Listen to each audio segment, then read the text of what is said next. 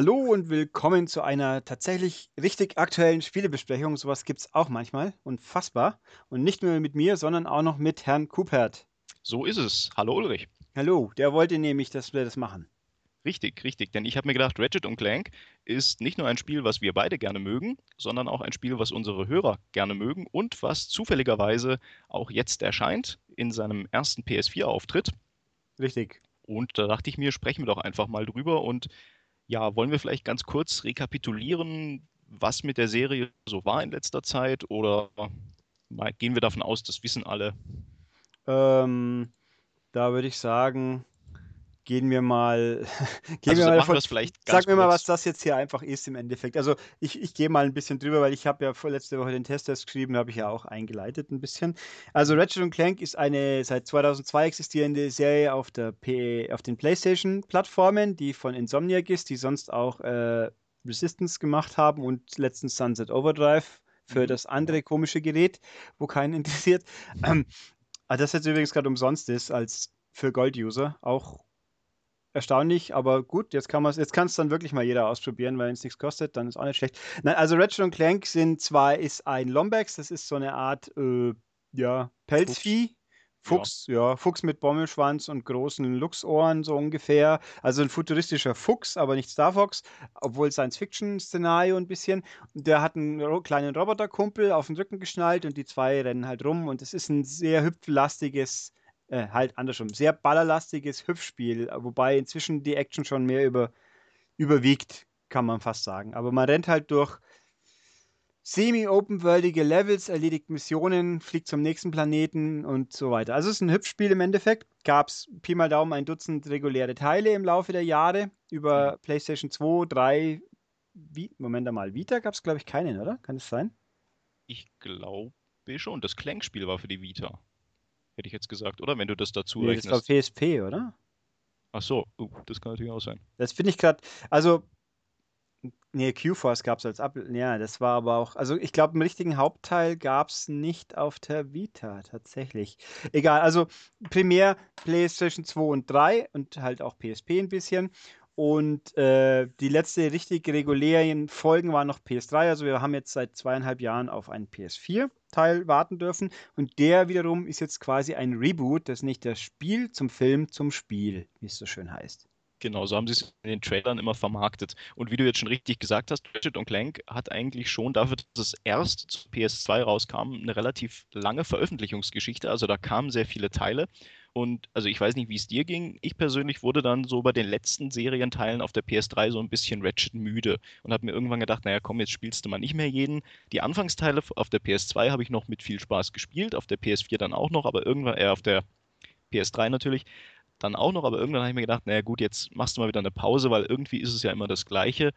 Und um das schon mal vorwegzunehmen, ich finde, die Pause hat der Serie durchaus gut getan.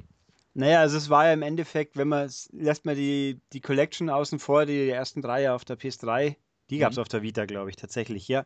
Ähm, bin mir nicht sicher, aber ich glaube, die Collection gab es auf der Vita, das könnte sein. Ähm, die, durch die Pausen waren ja quasi automatisch, weil ja bloß alle paar Jahre hinten nach welche kamen und die Spin-offs, wenn man die nicht gespielt hat, hat man A, nichts wirklich Dramatisches verpasst, aber eher Ermüdungserscheinung. Also Q-Force war ein Tower Defense Ableger, den wir und All for One war mehr so auf Multi, na, auf dem, nee, es war eigentlich schon verweich, äh, ver, ver, vereinfachter normaler Teil, wo man aber mit maximal vier Leuten gleichzeitig rumgerannt ist oder zu, mit dem Computerkumpel. War schon okay, aber war halt nicht so sexy wie ein richtiger Serienteil.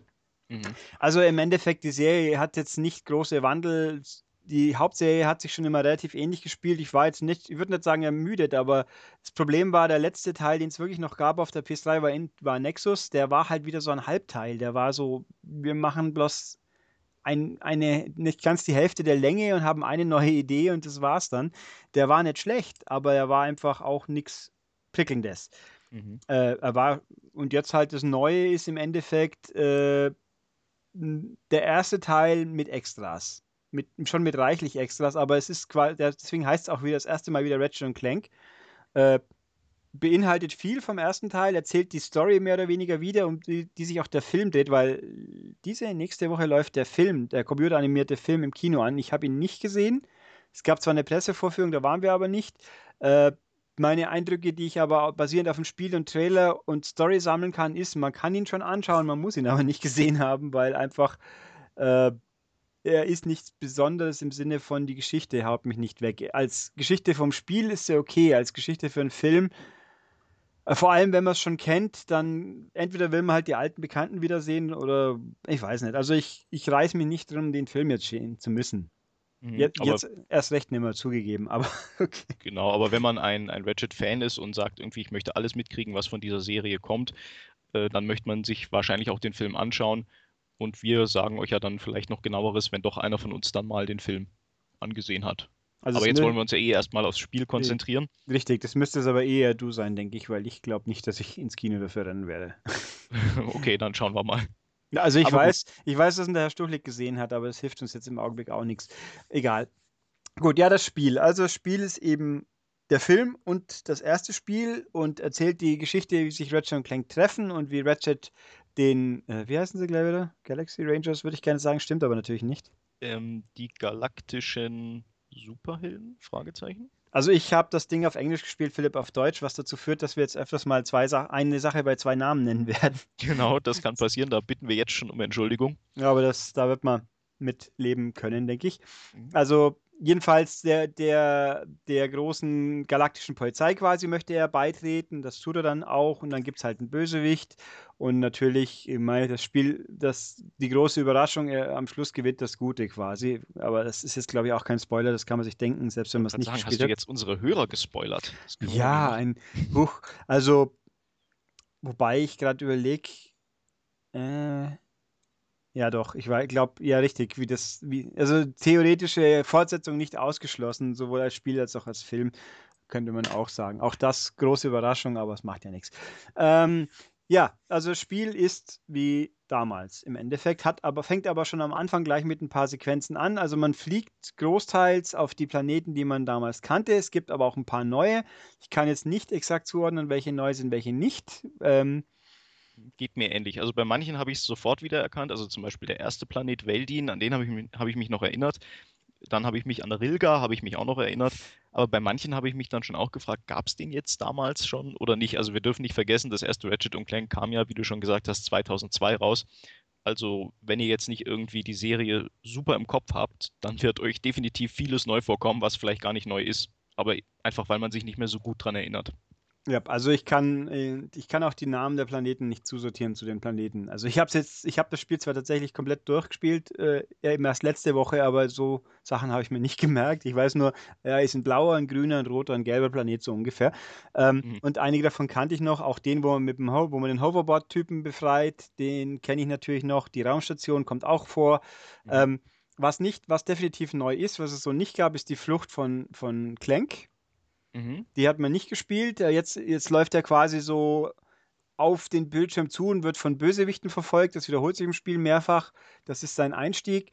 Und was man auch damals nicht hatte, Clank hat andere Tätigkeitsfelder. Ich weiß nicht mehr genau, konnte man ihn im ersten schon einzeln spielen? Ich weiß es gerade nicht behaupte, das ging allerdings, glaube ich, nicht auf die Weise. Also Nein. man muss vielleicht erklären, normalerweise sind Ratchet und Clank immer zusammen unterwegs, aber man spielt eigentlich nur Ratchet und Clank hat dann meistens halt irgendwie unterstützende Funktion dadurch, dass er zum Beispiel einen Propeller ausfahren kann ja. und man dadurch so ein bisschen durch die Luft gleiten kann. Es gibt Richtig. aber auch Abschnitte, die nicht allzu oft vorkommen, wo man Clank isoliert steuert. Die spielen sich ein bisschen anders und sind meistens mehr so auf Rätsel lösen. Also eigentlich wurden wohl etwas verändert. Eigentlich spielen sie sich ja ziemlich anders, weil man keine Wumme hat und ja, eben.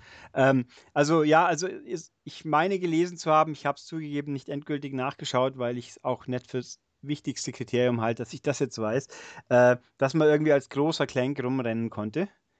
Als Clank-Roboter, das mag im ersten Teil gewesen sein. Äh, okay. Äh, und das ist jetzt hier nicht mehr. Hier hat man jetzt eine Rede, man, man kommandiert mit ihm naja, auch das stimmt nicht mal. Man kann andere Roboter-Drohnen positionieren und denen Aufgaben zuweisen, wie sei ein Trampolin, löse Strom aus, baue eine Brücke. Mhm. Und die muss man aber per Hand hinstellen und so halt kombinieren, dass man den Weg irgendwo hinschafft. Und dann, also da ist viel mit Mehrfachweglaufen. Die Idee an sich ist ganz okay, aber ich fand sie eher langweilig, diese Rätselabschnitte, weil. Ja, wobei es halt auch wieder zur Abwechslung beiträgt. Also ich finde generell, dass dieses Spiel sehr abwechslungsreich ist, weil du hast einerseits natürlich immer die Erkundung dieser Planeten, damit geht es meistens los. Das ist meistens mit ein bisschen Hüpfen und viel Schießen. Dann hat man aber auch immer mal wieder was anderes. Also beispielsweise eben diese Clank-Abschnitte oder, da kommen wir wahrscheinlich später noch drauf, man muss mal im Raumschiff rumfliegen oder dann gibt es wieder einen Abschnitt, da muss man äh, grinden auf so Grind-Schienen oder mhm. dann gibt es später noch einen Düsenjet, mit dem man auch mal rumfliegen kann. Also ich finde schon, sie bemühen sich schon sehr stark um Abwechslung. Also Abwechslung gibt es, das Spiel ist, sollten wir auch hier kurz eingeworfen schon, es ist, es kommt mir kürzer vor wie die alten klassischen Teile, ungefähr, also zehn Stunden ist schon spendabel geschätzt, also wenn es ums Durchspielen geht. Es gibt schon ein paar Nebenaufgaben, die man auch noch erledigen kann, aber das ist jetzt nicht so umfassend und auch nicht super relevant. Also die, man kann die Hoverboard-Rennen mehrfach spielen, um Geld zu verdienen. Braucht man eigentlich gefühlt relativ wenig und Sachen sammeln und dieses und jenes, aber normale Durchspielen ist man mit unter 10 Stunden durch. Da ist genug Abwechslung drin und es ist auch kurz genug, dass es nicht langweilig wird bei solchen Sachen. Ähm, ich schmeiße hier schon mal in den Raum, was mich ein Element, was richtig genervt hat, wo, wo man aber auf Knopfdruck überspringen kann. Dann kriegt man, glaube ich, keine Trophäe, aber das ist mir dann auch egal. Ähm, die Türschlossrätsel mit den Lasern. Ah, diese, diese, die, genau, also es gibt hin und wieder mal ein verschlossenes Tor und man hat dann einen speziellen Dietrich, ich glaube, das ist inzwischen auch schon in jedem Serienteil so gewesen, mit dem man die dann öffnen kann und da muss man dann ein kleines Minispiel lösen. Das kennt man jetzt zum Beispiel auch aus, ich glaube, Deus Ex, da kam das auch vor. Also das Prinzip ist an sich nicht neu und dieses Mal ist es ungefähr so ausgestaltet, dass man ja mehrere kreisrunde Scheiben hat und Laser in einer bestimmten Weise ausrichten muss, dass die bestimmte Flächen auf diesem Kreis treffen. Das klingt jetzt irgendwie kompliziert, aber wenn man es sieht, ist es eingängig. Also das Prinzip ist eingängig. Es gab. Ja, das Prinzip ist eingängig, genau. Ich bin aber relativ sicher, dass es das schon mal gab. Es mag aber nicht der erste Serienteil gewesen sein. Also es gibt mehrere Sachen, die in den späteren Serienteilen erst eingeführt wurden, die hier nahtlos eingebettet sind. Auch diverse Women, kommen wir schon auch mhm. noch drauf. Ähm, aber ich fand dieses Laserspiel, das hat mich sehr schnell sehr genervt, weil es einfach, ich meine, in seiner früheren Inkarnation wäre es weniger kompliziert gewesen. Und das waren jetzt, hier kam, da kamen ein paar jetzt hier, äh, ich glaube, damals konnten wir die einzelnen Kreise nicht an- und ausschalten, aber ich, da mag ich mich jetzt täuschen, aber ich habe nicht im Kopf, dass mich die damals so genervt haben, weil es ist wirklich irgendwann hat man die Nase voll. Es, ist, es gibt quasi die eine richtige Lösung und die muss man halt irgendwie hinbringen. Und ich habe es mehrfach einfach durch beim Hin- und Herschieben war es dann zwischendurch plötzlich schon richtig. Aber immer, alles, was ich mir überlegt habe, ging immer nicht. Also es, das sind so richtige Showstopper. In dem, das ganze Spiel ist relativ dynamisch und diese Knobler, die sind dann quasi wie eine Vollbremsung, die einem halt eine Schranke vor der Nase runterknallen und sagen, jetzt mach halt mal. Und die sind an strategisch wichtigen Stellen. Also die aber muss nicht man. so oft, aber nicht so oft. Also ja. Ich bin jetzt, glaube ich, drei oder so begegnet.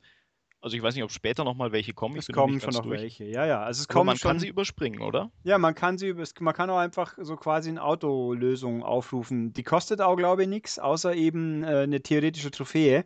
Okay, also ein bisschen Ohne Gewehr büßt man ein. Also ja, es kostet aber nichts im Spiel, wenn ich es jetzt richtig im Kopf habe. Ich habe es zugegeben nie genommen, aber es irgendwann sagt einem Clank dann, ja, wenn du nicht weiterkommst, du kannst übrigens den Autoknacker quasi, also die automatische Knackfunktion nehmen, wenn du mhm. willst.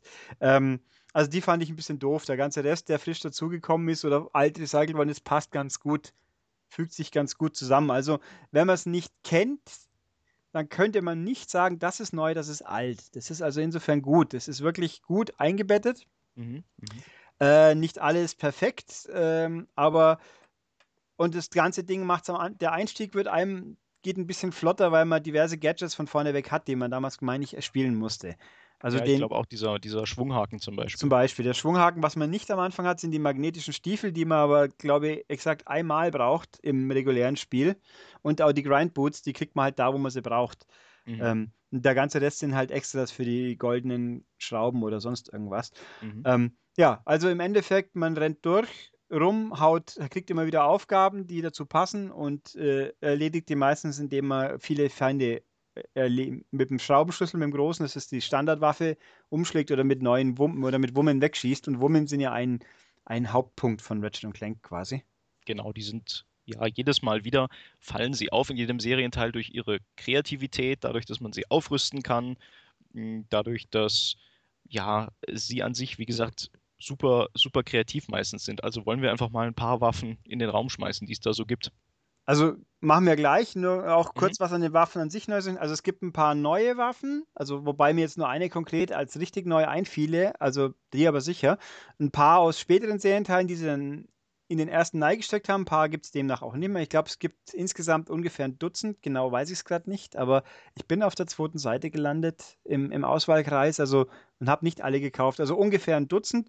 Äh, man kann sie leveln, das ging, glaube ich, im ersten Teil damals auch noch nicht. Also durch Benutzung werden sie stärker. Mhm. Sowie auch durch Erfahrungsgewinn kriegt man mehr Energie, äh, Lebensenergie, ist klar. Und äh, das und man kann sie modifizieren, indem man, das ist jetzt neu diesmal in der Form, dass man beim wer im Abenteuer immer wieder mal Raditarium, also so ein Metall quasi entweder findet irgendwo und dann quasi so ein Gestein kaputt kloppt und mal ein paar aufsammelt und manchmal haben auch Gegner was dabei. Und dann kann man auf so einem Hexfeld die eins spezifische Funktionen verbessern. Pro Feld, was weiß ich, 2% mehr Munition möglich, mehr schnelle Schussrate und so. Mhm. Ähm, und ab und zu pro Level gibt es dann immer so Geheimfelder. Wenn man die komplett umrandet hat, dann gibt es nochmal spezifische neue Funktionen. Also das Aufleveln ist ganz lustig und macht die Wummen auch stärker. Also das, ja, geht. Und es gibt halt eben viele Wummen. Genau, es gibt viele Wummen. Zum Beispiel den Verpixler, den Ja. ich schon mal sehr lustig finde. Der ist neu tatsächlich. Das Genau, ist die der neue funktioniert, Waffe. der funktioniert so, dass ich ja eine, eine Energieladung auf die Gegner abfeuere und die daraufhin, ja, wie der Name schon sagt, ganz verpixelt erscheinen, was halt auch irgendwie ein netter Gag ist. Und dann kann ich die zerkloppen und dann sind sie halt so ein Pixelhaufen, der dann in so einzelne kleine Würfel zerfällt. Genau, also so Voxel quasi rumliegen bleiben. Also man, man fügt ihnen Schaden zu, auch gleichzeitig ein paar Schüsse mit Pixel, Pixelizer und sie sind tot. Mhm. Dann, und dann macht es halt auch so einen 16-Bit-Soundeffekt, so und dann liegt halt so ein Bröckle rum. Wenn man wenn man sie nicht erledigt, äh, dann irgendwann werden sie auch wieder normal. Also diese Wumme ist, äh, das, die gehört zu den effizientesten vom Spiel. Also da, zu Wummen habe ich eine Meinung, noch eine abschließende, aber da kommen wir hin, wenn wir noch ein paar, möchtest du noch ein paar aufzählen? Ja, man sollte auf jeden Fall, also für diejenigen, die vielleicht die Serie noch gar nicht kennen, die kennen dann wahrscheinlich auch noch nicht, ich glaube, der heißt Groovytron. Das ist so eine, ja. genau, so eine Kanone, die feuert eine Diskokugel ab und dann fangen die Feinde an zu tanzen. Oder es gibt Mr. Zurkon, das ist so eine Art kleiner Leibwächter. Also es sind halt einfach witzige Ideen, die sich halt von diesem typischen Call of Duty Battlefield Mhm. AK-47 irgendwie abheben. Genau, und also das Mr. Sirkin, der, kommt- der, das ist, äh, der brabbelt dann auch die ganze Zeit ein bisschen was, so Mr. Sirkin Goes Smash, so ungefähr, also so ein kleiner Roboter. Es gibt den Sheepinator, wo man Leute, Feinde in Schafe verwandeln Ja, kann. natürlich, den Schafinator. Das ist ja, den muss man ja eigentlich an erster Stelle nennen. Es gibt ein paar granatenmäßige Geschichten, es gibt ein ähm, Raketenwerfer-Äquivalent und noch ein paar andere Geschichten und Shuriken, äh, also Wurfstern-Abfeuermechanismus. Äh, was mich an der ganzen Geschichte, man kann sie auch diesmal, ich meine, das ging auch nicht, es gibt immer das Waffenrad, dass wenn man auf Schul- R1, glaube ich, drückt, dann passiert das Geschehen, man kann im Waffenrad die Waffe auswählen und wird umgeschaltet. Mhm. Ist mit Dreieck kann man zwischen den letzten zwei schnell schalten und es gibt jetzt, kann man seit diesmal, glaube ich, auf die vier Digi-Kreuzrichtungen auch ein paar fest drauflegen, also Shortcuts quasi, Hotkeys. Mhm. Das ginge nicht vorher, das ist auch ganz praktisch, weil äh, was man braucht, sind Wummen. Das Spiel ist sehr Wummenlastig, wie schon gesagt. Ähm, ich bin aber ein bisschen äh, zwiespältig im Sinne von, was mir hier was bringt. Also es gibt schon viele Waffen, aber faktisch ist es ich sag mal, ein Viertel bis ein Drittel davon sind die, die man benutzt. Die anderen sind theoretisch wirkungsvoll, aber für den Standardeinsatz nicht so geeignet, weil oder halt unpraktisch. Also mein, sprich, ich, so ich es jetzt durchgespielt habe, ich habe auf normaler es gibt drei Schwierigkeitsgrade, ich habe normal gespielt. Mhm, ich auch. Der ist, man braucht Sachen, die viel, im Idealfall gute Reichweite haben, wenn es geht, Auto, äh, Zielerfassung und hohe Feuerfrequenz und viel. Also irgendwas, eine Granate werfen, ist ungefähr das Unpraktischste, was man haben kann, außer man hat stationäre Ziele. Mhm. Ja, das stimmt natürlich. Es war aber, glaube ich, schon immer so in der Serie, dass Mhm. es natürlich so ein bisschen diese Spaßwaffen gibt. Also ich glaube, auch jeder Hörer, der sich jetzt nicht mit der Serie auskennt, der denkt sich jetzt auch, dass man mit so einem Groovytron, mit dem man eine Diskokugel wirft, keinen Boss besiegen wird. Ich glaube, das ist auch irgendwie klar. Aber ich finde es halt schön, dass es so eine gewisse Bandbreite gibt, aus diesem, aus der man generell wählen Ja. kann. Ich gebe dir aber auch recht, dass man natürlich so seine Lieblingswaffen hat, mit denen man dann oft rumläuft. Also bei mir war es zum Beispiel dieser Flammenwerfer und der Verpixler, mit denen ich halt sehr oft mich so durch kleinere Gegnerhorden gerade durchgefegt habe. Also den Flammenwerfer habe ich tatsächlich kaum benutzt. Der, der könnte noch effizient sein, denke ich. Aber Mhm, also ich kann sagen, definitiv, was funktioniert, was man, also es gibt manchmal Situationen, wo eine andere Waffe auch was helfen kann. Aber üblicherweise, die Standardwumme, die man hat, die ist, wenn man sie hochlevelt, sehr effizient. Mhm. Der Pixelizer ist sehr gut.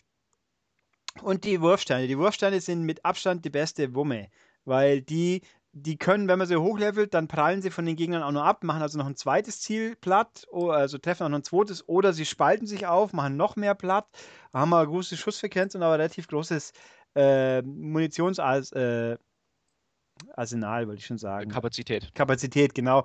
Also ziemlich große. Und die sind einfach, mit denen räumt man dann ordentlich weg.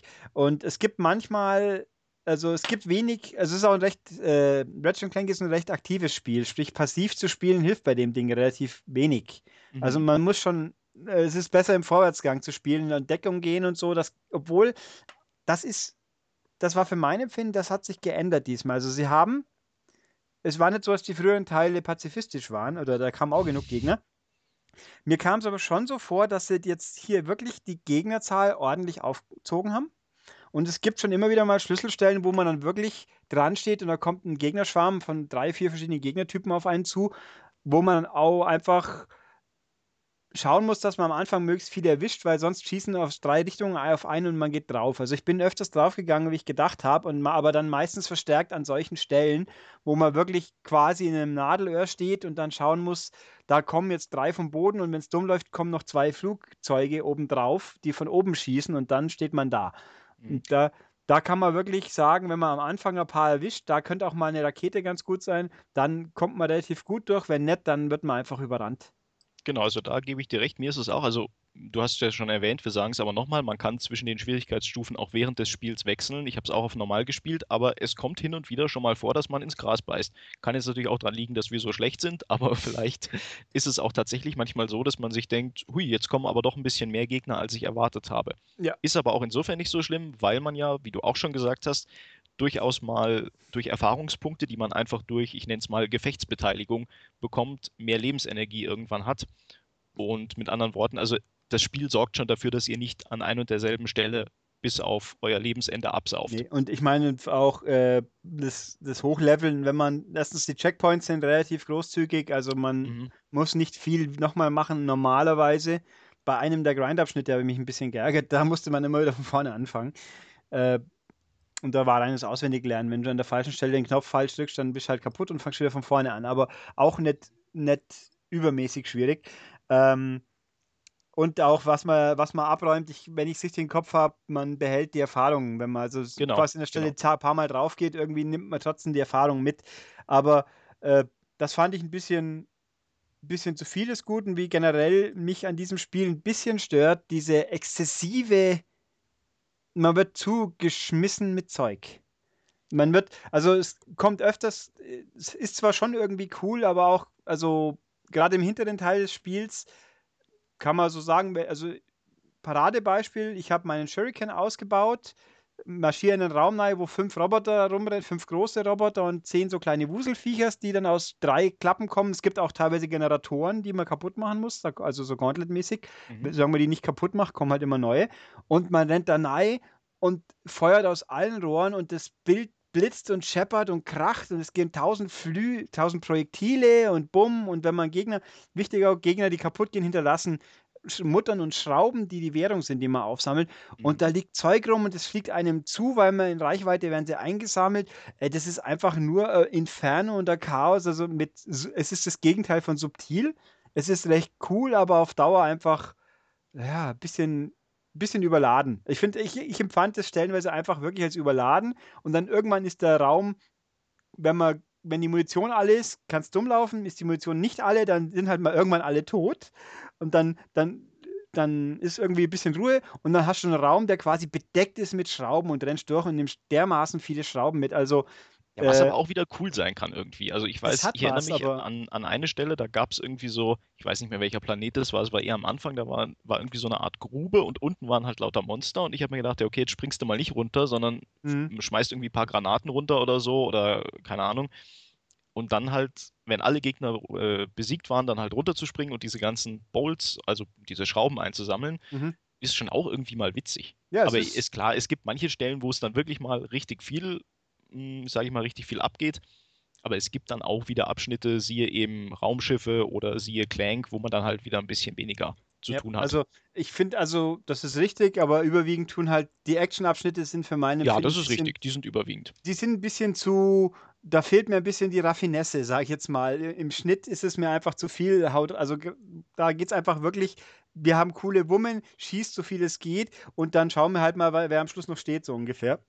Mhm. Also nie unspielbar oder total unübersichtlich, aber es ist schon, aber es ist auch nicht für gezieltes Vorgehen. Es ist wirklich Neirennen, Strafen, Schießen, ein Fire and Forget so ungefähr.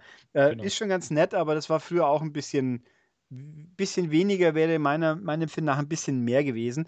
Ähm, und das ist halt wirklich, man rennt nahe und Bomb, Shepard. Also Geld ist genug. Also ich habe früher musste man ein bisschen mehr dafür arbeiten, dass man neue Waffen bekommen hat. Ich habe, Mhm. man wird bei dem Ding echt zu zugeschossen mit, mit Geld. Also gerade Ja. im, im zweiten, in der zweiten Spielhälfte, wer da kein Geld hat, da musste entweder, also gut, wenn man jede Waffe immer gleich sofort kaufen muss, reicht es vielleicht nicht gleich wieder für die nächste, aber es ist eigentlich überhaupt kein Problem, genug Geld für irgendwas zu haben, weil zwischendurch landet man immer bei diesen Versorgungsstellen, wo man entweder die neue Waffe kauft oder zu, halt Energie und Munition auffüllen kann, wenn man sie nicht so findet, weil stehen überall Kisten rum, wo man Zeug aufsammeln kann. Mhm. Wobei auch da ein bisschen, es gibt diese explodierenden Kisten, wenn man sie an, wenn man sie kaputt schlägt, dann sprengen sie sich und man nimmt ein bisschen Energie mit oder man toucht sie an und dann gibt es halt einen Countdown und die explodieren. Das ist ein klassisches Element, aber die fühlen sich hier auch irgendwie so obligatorisch an. Da haben Ja, wir jetzt gut, in einem Raum halt halt übernommen quasi aus dem, aus dem ersten Teil. Ja, es, es fühlt sich halt ein bisschen so, die, ach, die gehören einfach dazu, aber sie, sie geben mir nichts. Ich meine, da bin ich jetzt natürlich ein bisschen sehr kritisch, das ist mir bewusst, aber na gut. Also das ist das normale, die normalen Abläufe und es wird eben aufgelockert, wird, wie Philipp schon gesagt hat, zwei, dreimal geht mal grinden, so also auf Magnetschienen lang schlittern, wo man ab und zu mal äh, dann über, über Lücken hüpft oder zwischen Gleisen wechselt, um auszuweichen entgegenkommenden Hindernissen oder so Geschichten. Das ist ganz nett. Es gibt die Magnetstiefel, mit denen man an Wänden, Decken langlaufen kann. Die sind aber faktisch im normalen Abenteuer. Mir fallen jetzt wirklich maximal zwei Stellen ein, wo man sie faktisch braucht. Mhm. Also- Also mir fällt eine Stelle ein, aber das ist eine optionale. Ja, genau, die und halt optionale Stellen, um irgendwelche Extras zu finden. Äh, es gibt Weltraumgefechte oder also Raumschiffgefechte, teilweise auf Planetenoberfläche, teilweise im Weltraum, wo Mhm. man ein bisschen Wing Commander-mäßig rumfliegt und Feinde abschießt oder halt auch Sachen anziehen und abwerfen muss. Das, das ist neu, meine ich. Das gab es in der Form nicht auf ja, dem ja. Planeten. Die Gefechte an sich, die gab es im ersten Teil auch schon, aber anders. Also die sind jetzt hier drin, aber und die sind relativ gemächlich. Also da, sie sind gut spielbar, Mhm. aber sie fühlen sich eher, eher gemächlich an. Kurios finde ich das ein bisschen. Ja, was natürlich vielleicht daran liegen kann, dass sie, wie du schon gesagt hast, ja quasi auf dem Planeten spielen und nicht irgendwie im totalen Weltraum, wo man einfach mehr Platz hat. Hier, also ich denke jetzt an das erste Raumschiffgefecht, Mhm. das ist äh, in der Stadt auch mal zwischen irgendwelchen Häuserschluchten. Da kann man jetzt nicht sagen, wir geben jetzt Vollgas, sonst bist du sofort im Hochhaus drin. Ja, das Also- ist, das ist schon richtig. Aber auch im Weltall ist es auch nicht wesentlich schneller, das kann ich so sagen. Ähm, Mhm. es gibt die Hoverboard-Rennen, das sind zwei, an zwei Stellen muss man halt ein Hoverboard-Rennen fahren. Mhm. Die, die finde ich, ich weiß nicht, ob die damals auch schon so lahmarschig, lahm, ist der falsche Ausdruck, aber äh, also sie haben mir keine große, sie, sie fühlen sich auch ein bisschen undynamisch an, finde ich. Und das Wichtige ist halt, man muss durch die Turboringe springen, damit man Turboschub hat, sonst kann man es halt nicht gewinnen. Mhm. Und, und außerdem fühlt es sich auch wieder nach Gummiband an, da kommen die Typen halt von hinten. Ich meine, ich habe zum Glück bei nur einem eine Wiederholung braucht, gespielt, vergessen. Da kann man optional auch noch weiterspielen, um mehr Geld zu verdienen, aber da muss ich sagen, so spannend waren die nett. Ja, also sind halt auch wieder so ein bisschen eine nette Dreingabe. Ja. Also, wie du ja schon gesagt hast, der, der Grundgedanke dieses Spiels ist, hey, wir geben euch lauter lustige Waffen aus, die ihr auch kaufen wollt, die ihr auch ausprobieren wollt, damit ihr einfach auch mal so richtig in zahlreiche Gegnerhorden einfach reinschießen könnt mit irgendwelchen Fantasiewaffen, was halt einfach Spaß macht. Und damit euch das nicht als zu langweilig vorkommt, lockern wir das Ganze hin und wieder eben auf durch verschiedene Sachen, durch Rätsel, durch solche Sachen wie diese Rennen und sowas eben. Dann bei, was, ist, was auch definitiv ganz neu ist, sind, ist das Jetpack. Mhm. Das gab es, glaube ich, überhaupt noch nicht sogar. Also es ist ein Jetpack, mit dem man frei in, in bestimmten Bereichen, de- den kann man nur in bestimmten Bereichen einsetzen. Dafür ist es, Mhm. die dafür vorgesehen sind. In denen kann man ziemlich frei damit rumfliegen und muss halt immer wieder hat einen begrenzten Sprit, den man auftanken muss, aber da stehen überall, also reichlich Auftankstationen rum. Das ist ganz nett, eine hübsche Einlage, aber eben tatsächlich eine Einlage, die nur ein paar Mal vorkommt. Mhm, mhm. Und das war, ja, fand ich ganz gut. Gab es nur irgendeine Einlage, die ich jetzt übersehen habe? Ich glaube nicht. Wüsste jetzt keiner, aber ich würde auch sagen, wir haben schon eine Menge aufgezählt. Ja. Was es natürlich gibt, sind Bosse. Es gibt insgesamt vier Stück. Die sind nicht alle, also der erste, den gab es damals. Es ist aber, ich glaube, zwei sind neu. Einer ist, glaube ich, auch damals schon gewesen. Ähm, und das sind halt klassische Gefechte, Boss mit drei Phasen, aber auch hier äh, teilweise ein bisschen äh, einmal kommt das, sage ich jetzt einfach einmal kombiniert mit Jetpack das ist da wird es ein bisschen knackig ein bisschen kniffliger aber grundsätzlich sind die Bosse auch eher unsubtil das heißt einfach draufhalten ein bisschen ausweichen also es gibt keine genau. super äh, sie sind nicht besonders tiefgründig und es ist wirklich im Endeffekt um die Bosse rumrennen und wenn sie mal nicht auf einen selber schießen, dann selber drauf schießen, manchmal über irgendwas drüber springen.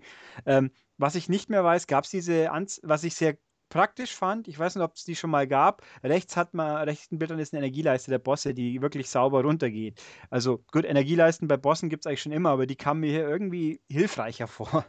Ja, ich bin mir allerdings auch nicht sicher, ob es die im ersten Teil damals auch schon gab. Ich fand sie aber auch sehr nützlich, weil man einfach in diese Bosse, wie du schon gesagt hast, unglaublich viel Munition reinschießen muss und man sich sonst mhm. fragen würde, passiert hier eigentlich irgendwas oder mache ich das hier bloß aus Spaß an der Freude. Das, das finde ich jetzt lustig, dass du das sagst, weil mir kam es eigentlich eher so vor, dass die relativ schnell weg sind. Also, Echt? Dann also, liegt es an mir, dass ich nicht genug aufgerüstet hatte. Äh, vielleicht, aber auch hier wieder, dann nehme ich meine drei Standardwummen und halt mit denen drauf. Und äh, gut, den Shuriken hat man bei den ersten zwei oder drei Bossen noch nicht, aber äh, draufhalten und schießen, dann geht das recht gut. Ich meine, also das, auch die waren tatsächlich nicht so sonderlich schwer. Ich habe ich hab allerdings, glaube ich, einen Mini-Bug erwischt. Ich habe einen Boss erledigt mit meiner letzten, bin dabei draufgegangen.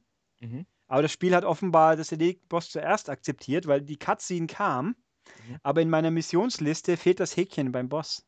Oh, okay. Also die, das nächste Häkchen habe ich, aber an der Stelle erledige Boss X, da fehlt das Häkchen. Okay. Auch witzig. Und ich kann es natürlich nicht nachholen, weil der ist ja schon erledigt. Aber also die Bosse sind gut gemacht, aber auch also ein, zwei, ja, ich weiß auch nicht, aber sie sind halt auch unspektakulär irgendwo. Also sie sind nichts Extravagantes. Das sind einfach Standardbosse, in die man reinholzt, bis sie tot sind. Ja, das, so kann man es schon sagen. Aber wie du auch sagtest, so viele sind es ja nicht. Und dann kann man sie schon mal mitnehmen. Ja, das ist also, ja, Spielablauf an sich haben wir jetzt, glaube ich, relativ um, umrissen. Ich glaube auch eine Sache, die man ein bisschen flexibel besprechen kann, aber vielleicht auch an dieser Stelle, was mich an dem mhm. Spiel so begeistert hat oder wieder begeistert hat, ist dieser typische Serienhumor, den ich ziemlich gelungen finde. Ich weiß nicht, wie du da zu dem stehst. Also ich finde das Spiel sehr lustig. Ähm, sehe ich auch an. anders ist falsch. Äh, ich, ich, ich versuche den richtigen Begriff zu finden, der nicht zu negativ ist. Also ich, ich, muss jetzt hier schon mal einwerfen, dass man vielleicht den Eindruck gewinnen kann, ich mochte das Ding nicht. Doch, ich mochte es schon. Ich habe nur natürlich mitbekommen, was das, die restliche Welt davon hält, die sich ja äh, in ekstatischen äh, Liebesbekundungen teilweise nimmer äh, hyper, zu hyperventilieren anfangen. Das ist es für mich nicht. Es ist für mich ein gutes Spiel, gut bis mit Ansätzen zu sehr gut, aber keineswegs oh, muss ich unbedingt gespielt haben.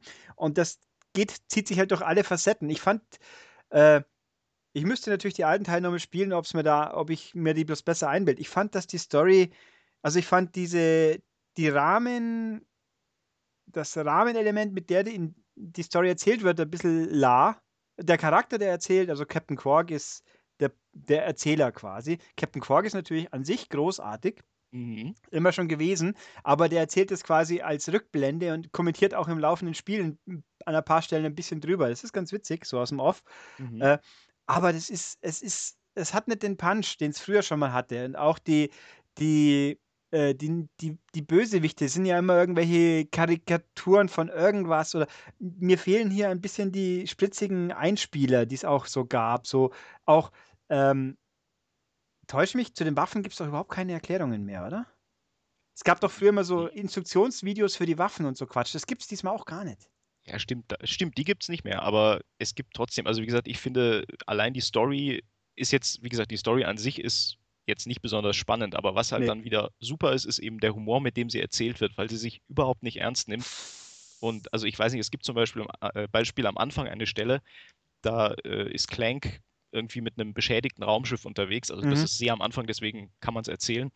Und sagt dann irgendwie, er möchte auf Planet XY notlanden und sein Bordcomputer antwortet dann, hey, das wird nicht klappen, denn wir werden vorher abstürzen. Aber okay, Befehl ist Befehl. Das ist halt irgendwie so dieser, dieser nette Humor, der halt immer wieder vorkommt und ja, ich finde es sehr schön erzählt einfach und sehr lustig gemacht, dieses Spiel. Das gibt den schönen Spruch mit nett, das weißt du, oder? Ja, ich weiß, dann muss ich was anderes als nett sagen. Ja. Dann muss ich sagen, lustig oder schön oder sowas.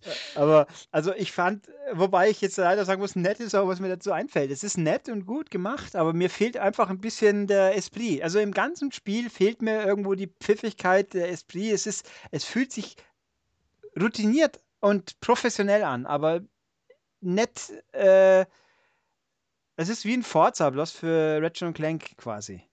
Also Ja, also ich weiß nicht, rund ob's- und alles und passt, aber mir fehlt halt das, das letzte Quäntchen Dynamik, äh, der, der Funken, der, der nicht so recht rauskommen will bei mir. Also mir, mir ist es einfach ein bisschen zu, ja, professionell in der Hinsicht.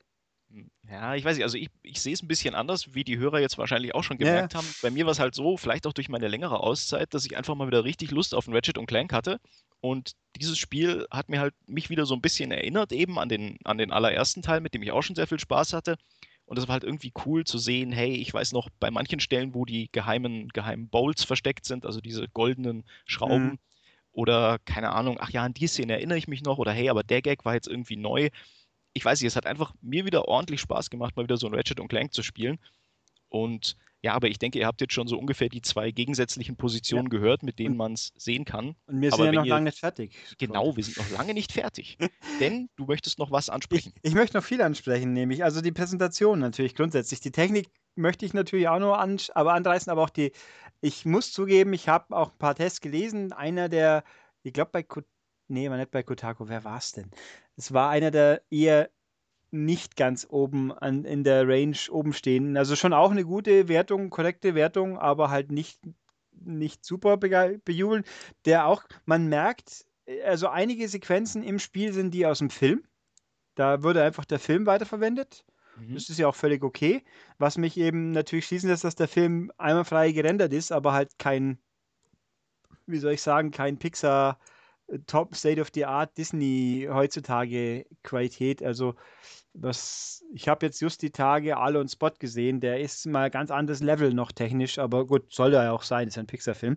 Mhm. Ähm, die sind gut gemacht und alles, aber und dann gibt es aber viele Sequenzen im Spiel, die offensichtlich vom Spiel selber stammen, die sind so quasi äh, Visual Novel plus. Also Ja, ja. relativ statisch dastehender Charakter, der halt äh, synchron, schon mit synchroner Mimik ein bisschen, aber auch ein bisschen eingegrenzte Mimik, also nicht aktiv rumzappelt, sondern halt einfach spricht und dann wird umgeschaltet auf den anderen Gesicht, Großaufnahme, also so Quasselköpfe quasi. Das passiert relativ häufig, dass so relativ statische Dialoge ablaufen. Das tut nicht weh. Das, das fällt einem, glaube ich, bloß auf, wenn einen jemand darauf hinweist, was ich jetzt hiermit natürlich getan habe. Ich wollte schon Ja. sagen, also jetzt muss ich tatsächlich mal drauf achten, weil für mich waren das ganz normale Ja, Zwischensequenzen. die sind normal, aber sie sind halt relativ statisch.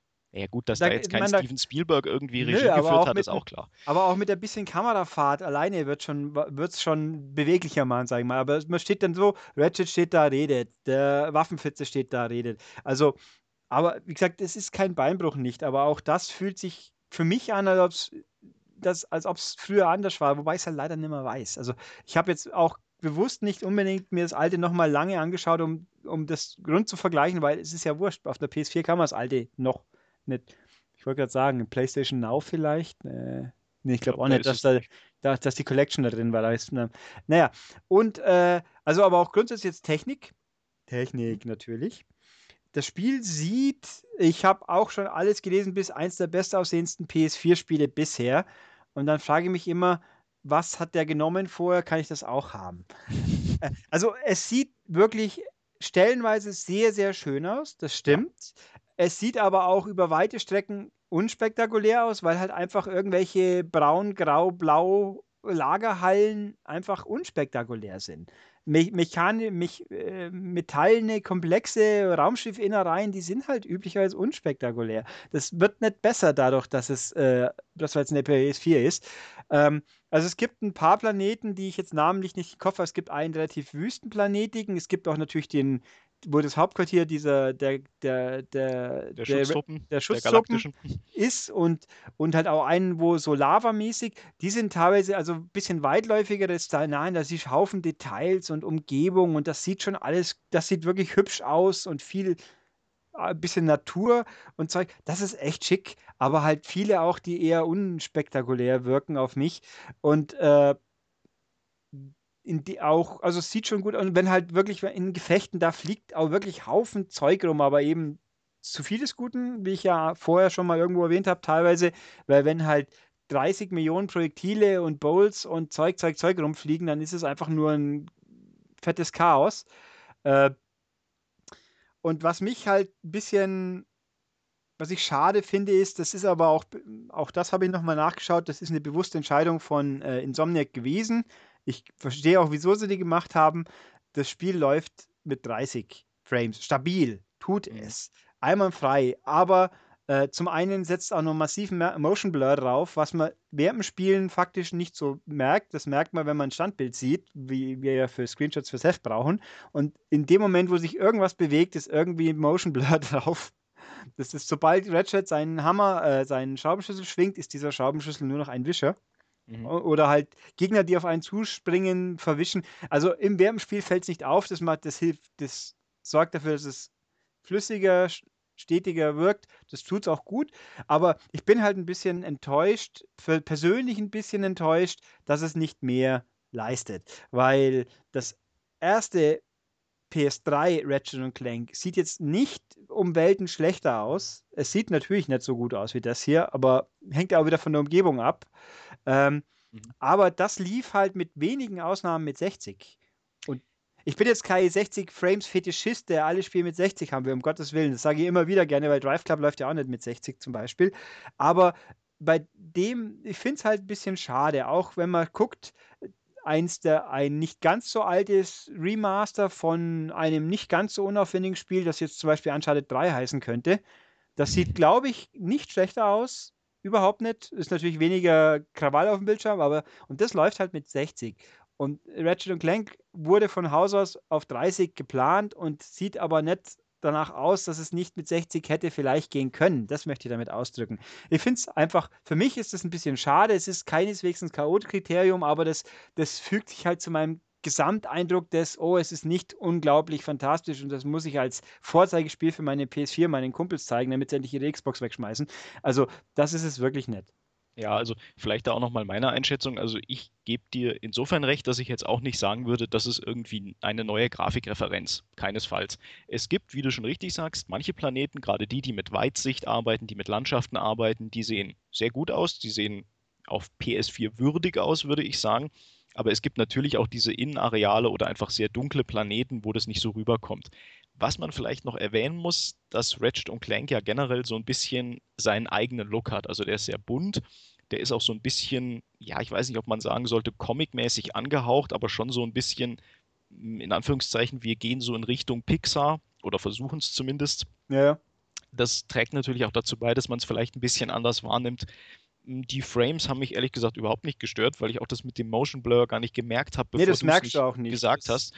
Ähm, aber es ist generell, würde ich sagen, ein Spiel, was PS4 würdig ist. Aber über Grafikreferenzen müssen wir, glaube ich, sowieso noch gar nicht so viel sagen, denn in knapp einem Monat kommt Uncharted raus und dann. Ja, das läuft auch nur mit 30. Eine, ja, okay, aber dann haben wir eine neue Grafikreferenz, glaube ich. Wobei ich glaube, äh, da müsste ich jetzt lügen, weil ich es nicht ausprobiert habe. Ich glaube, Multiplayer mit 60 und Single mit 30, da, aber da mag ich mich auch täuschen. Aber also mhm. ich habe jetzt Uncharted seit einem Jahr ungefähr nicht mehr in live echt mit eigenen Augen gesehen, immer nur halt über als Video oder sonst wo. Und das ist, äh, also da erwarte ich schon ein bisschen mehr Optik noch. Aber wie gesagt, meine Referenz ist in dem Fall eher tatsächlich Uncharted 2 und 3, die ja auf der PS3 schon richtig toll aussahen und mhm. auf einer PS4 halt mal einfach noch ein bisschen besser aussehen und dann halt mit der doppelten Bildrate stabil laufen.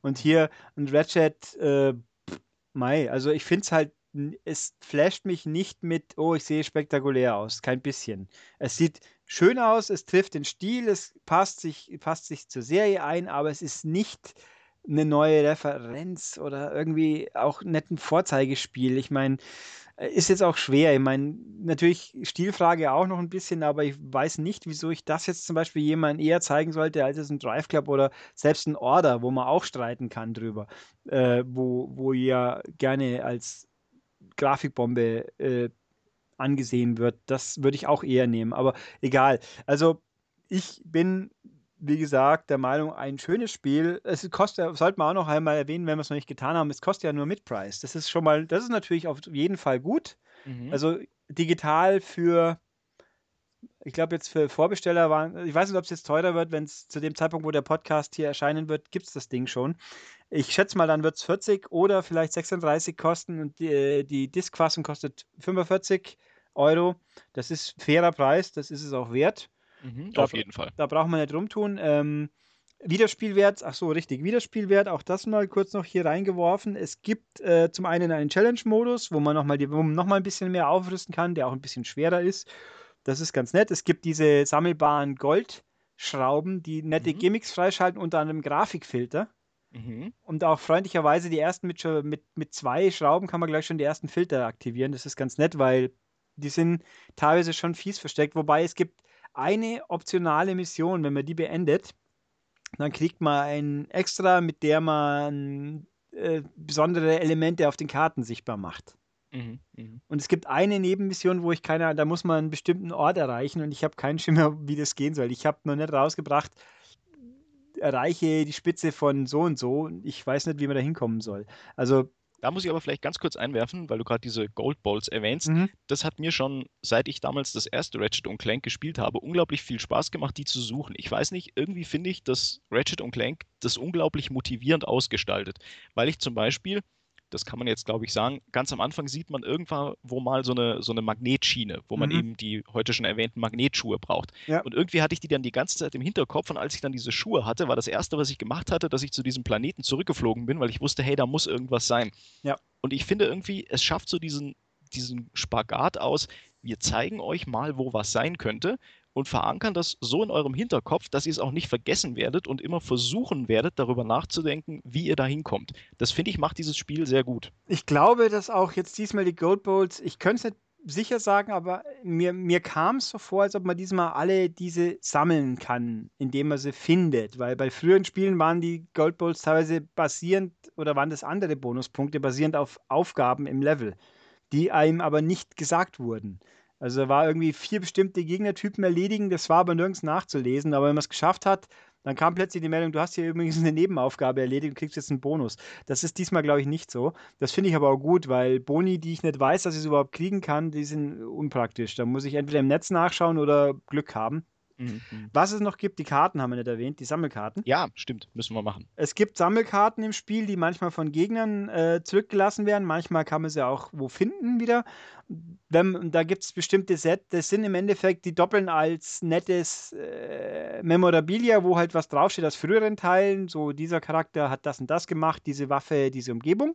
Mhm. Und wenn man einen Komplettsatz hat, was immer jeweils drei Stück sind, glaube ich, dann gibt es halt Boni, so ab sofort kriegst du 5% mehr Bowls oder 5% mehr Erfahrung oder dieses oder jenes. Das ist ganz nett. Doppelte Karten kann man dann auch eintauschen gegen bestimmt in der Quote von 5 zu 1 gegen fehlende Karten. Das ist also schon schön gemacht. Das heißt also, man muss auf Dauer nicht verzweifeln. Wenn man auf lang genug spielt und Karten genug hat, dann schafft man es auf jeden Fall, das zu füllen. Das ist mhm. schön. Und es gibt die Rhino-Waffe wieder, da muss man auch Karten diesmal dafür finden. Also, genau. Rida, ist, Rida heißt sie im Deutschen. Wie? Rida, R-I-D-A. Wieso das denn? Äh, reiß ihn dir auf. Achso, und was heißt, ist die Abkürzung dafür? Ich wüsste jetzt nicht, dass das auf Englisch ein Akronym war, aber kann schon sein. Also im, äh, im Deutschen ist es eins. Ja, vielleicht ist es auch eins in Englisch. Aber wie gesagt, ich habe es jetzt nicht im Kopf. Äh, also das ist ein nettes Nebenelement, was die Karten sind komplett neu auch. Das ist nett gemacht und wenn man durch ist, gibt es auch wieder das berühmte Museum. Wobei das doof äh, implementiert ist ein bisschen, ohne es jetzt spoilern zu wollen. Ich habe es nicht gefunden. Mir wurde gesagt, ich habe es jetzt freigeschaltet an Ort so und so, bin an den Ort gegangen, finde es nicht. Äh, wohl, spoilern wir es doch. Man muss einen Challenge-Mode starten, erst dann kann man es auch wirklich betreten. Finde ich ein bisschen doof, weil äh, ich habe mich bisher nicht getraut, weil ich mal gelesen habe, dass dann der Spielstand überschrieben wird. Ich bin mir nicht sicher, ob das stimmt. Ich möchte es dann nicht ausprobieren. Obwohl ich könnte mal ein Backup machen vom Spielstand. Das wird auch schon reichen. Ähm, nee, also das ist schon alles. Es ist handwerklich einmal ein völlig kompetent bis sehr gut. Als mhm. spielerisch taugt es auch. Es, mir fehlt halt nur eben der letzte Schubser zum, zur Begeisterung. Mir. Okay, ja, und bei mir, wie gesagt, größere Begeisterung. Einfach weil ich mal wieder richtig Spaß damit hatte und weil ich auch finde, dass es ein Spiel ist, was sehr gut die Balance findet zwischen, es ist definitiv nicht ein Casual-Spiel, aber es erschlägt euch auch nicht mit seinen Möglichkeiten. Also man setzt sich einfach an, man hat Spaß damit und kann zum Beispiel sagen, heute habe ich, weiß ich nicht, 20 Minuten Zeit, da spiele ich mal wieder auf einem Planeten rum oder so oder einen schaffe ich dann gerade. Ja, also ich könnte auch, also eins, wobei auch ein Element, wenn ich es benennen müsste, was mich ein bisschen schade finde, es fehlt einfach eine neue Idee. Was jetzt natürlich äh, bei einem Remake, bei einem Reboot mhm. tatsächlich natürlich irgendwo verargumentierbar ist, das passt da auch nicht rein. Das ist ja schließlich das alte Spiel in Understand. Es gibt ja auch neue Elemente, aber es gibt eben kein zündendes neues Element, wie in Crack in Time zum Beispiel diese Zeiträtsel, wo man mit verschiedenen Kopien von Clank, glaube ich, was, mhm. äh, so knobeln musste. Also es gibt nichts in dem Kaliber, was frisch und neu ist. Es gibt schon diverse neue Elemente, die das Spiel erweitern und äh, aus, äh, ausbauen, ausfüllen, runter machen, wollte ich sagen, aber das stimmt auch so nicht ganz. Aber ähm, ja, aber halt eben nichts, was ich jetzt sage, boah, das ist jetzt wirklich mal was Frisches, sondern es fühlt sich einfach, ja, ich sag's, habe es mehrfach gesagt, routiniert an und wenn äh, gute Routine kann natürlich auch viel Spaß machen, das ist überhaupt kein Thema. Auf jeden Fall. Man muss vielleicht auch noch mal als letztes noch erwähnen, dieses Spiel hat, abgesehen von dem einen, den du vorhin mal erwähnt hast, auch keine nennenswerten Bugs oder sowas. Was nee, in heutiger Zeit ja auch schon irgendwie Erwähnung finden nein, muss. Es war ja auch, äh, ob ich jetzt das ein Bug nennen würde, ich glaube, Bug würde ich es dann nennen, wenn ich nicht weitergekonnt hätte danach. Aber, okay, dann äh, weiß ich nicht, nee, Glitch also, oder sonst Ja, was. es war ein Glitch, aber das, nö, das Lied, das Ding geht einmal frei, man kann aber alles einstellen, wie es einem passt. Ähm, das, auch das, ja, also man könnte vielleicht streiten, dass es nur einen Spielstand gibt, wenn ich es richtig im Kopf habe. Das gab es früher, konnte man zwischenspeichern. Wieso man heutzutage es bei vielen Spielen nicht mehr kann, ist mir auch nicht so klar. Ich meine, ein Backup machen kann ich natürlich, aber wie wäre es, wenn ich einfach Slot 1, 2, 3 habe? Das geht hier, meine ich, auch wieder nicht. Ähm, oder? Nö, geht, nee, nicht, geht nicht. Also es ist schon, warum auch immer. Und ja, ich glaube, jetzt haben wir ganz schön lang drüber geredet. Ich glaube auch, dann würde ich sagen, halten wir als Schlusssatz fest, es ist ein gutes Spiel, da sind wir uns einig und für manche durchaus, auch für Serienfans zum Beispiel, vielleicht sogar ein sehr gutes Spiel. Ja, und ich, also ich würde jetzt mal sagen, äh, wer noch nicht, wer jetzt aus welchen Gründen auch immer noch kein Ratchet Clank gespielt hat, mhm. der kann natürlich ganz prima damit anfangen und der hat dann wahrscheinlich auch spürbar mehr Spaß damit als ich, der halt einfach zu viel schon mal gespielt hat von diesen Sachen und, äh, und deswegen vielleicht das letzte bisschen an äh, frische, äh, eben, der, dieser frische Faktor, der mir abgeht, der wird für Leute, die es natürlich noch nicht gespielt haben, keine Relevanz haben, weil die kennen es ja noch nicht. Also, genau. und es ist ja auch nicht, dass es auf der PS4 so viele Spiele in diese Richtung gibt. Ich meine, wer äh, zur Not spielt vorher fünf Minuten Kle äh, Neck, dann findet ihr das Ding eh brillant hinten nach. Dann, also, also das ist schon, nee, passt schon. Also ich, das von die, ich wüsste jetzt, ohne lügen zu müssen, äh, ich würde, glaube ich, nicht lügen, wenn ich sage, das ist wahrscheinlich das Beste in dieser Richtung, dass es aktuell auf der PS4 gibt, weil im Indie-Bereich fiel mir nichts Besseres ein, nur lauter Schlechteres, wenn überhaupt. Mhm. Und nö, also es passt. Also auf jeden Fall ein Blick, würde ich sagen, ist es schon wert. Ob man jetzt den Film sehen muss, wie gesagt, das weiß ich auch nicht. Ähm, aber schönes Spiel. Genau. Ja. Dann würde ich sagen, machst du noch die Schlussmoderation. Mache ich noch die Schlussmoderation. Wie, wie immer, wer noch nicht zugehört hat, das für den ist neu, alle anderen wissen es. Wer uns jetzt was sagen möchte hierzu, ein Kommentar unter dem Artikel auf der Webseite maniac.de für Leute, die da angemeldet sind, ist sehr schön. Oder eine E-Mail an podcast.maniac.de. Die werde ich lesen und gegebenenfalls weiterleiten, wenn gewünscht oder notwendig. Ähm, bei YouTube auch Kommentare werden auch gelesen. Da freue ich mich auch über erhobene Daumen und äh, Kanalabos natürlich. Mhm. Und wie auch bei iTunes, da sind Abos vom Podcast und 5-Sterne-Wertungen zum Beispiel und auch Reviews gerne genommen.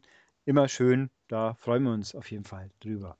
Genau. Ja, und damit sind wir durch, denke ich. Das würde ich auch sagen. Dann ja. verabschieden wir uns und sagen bis zum nächsten Mal. Tschüss. Tschüss.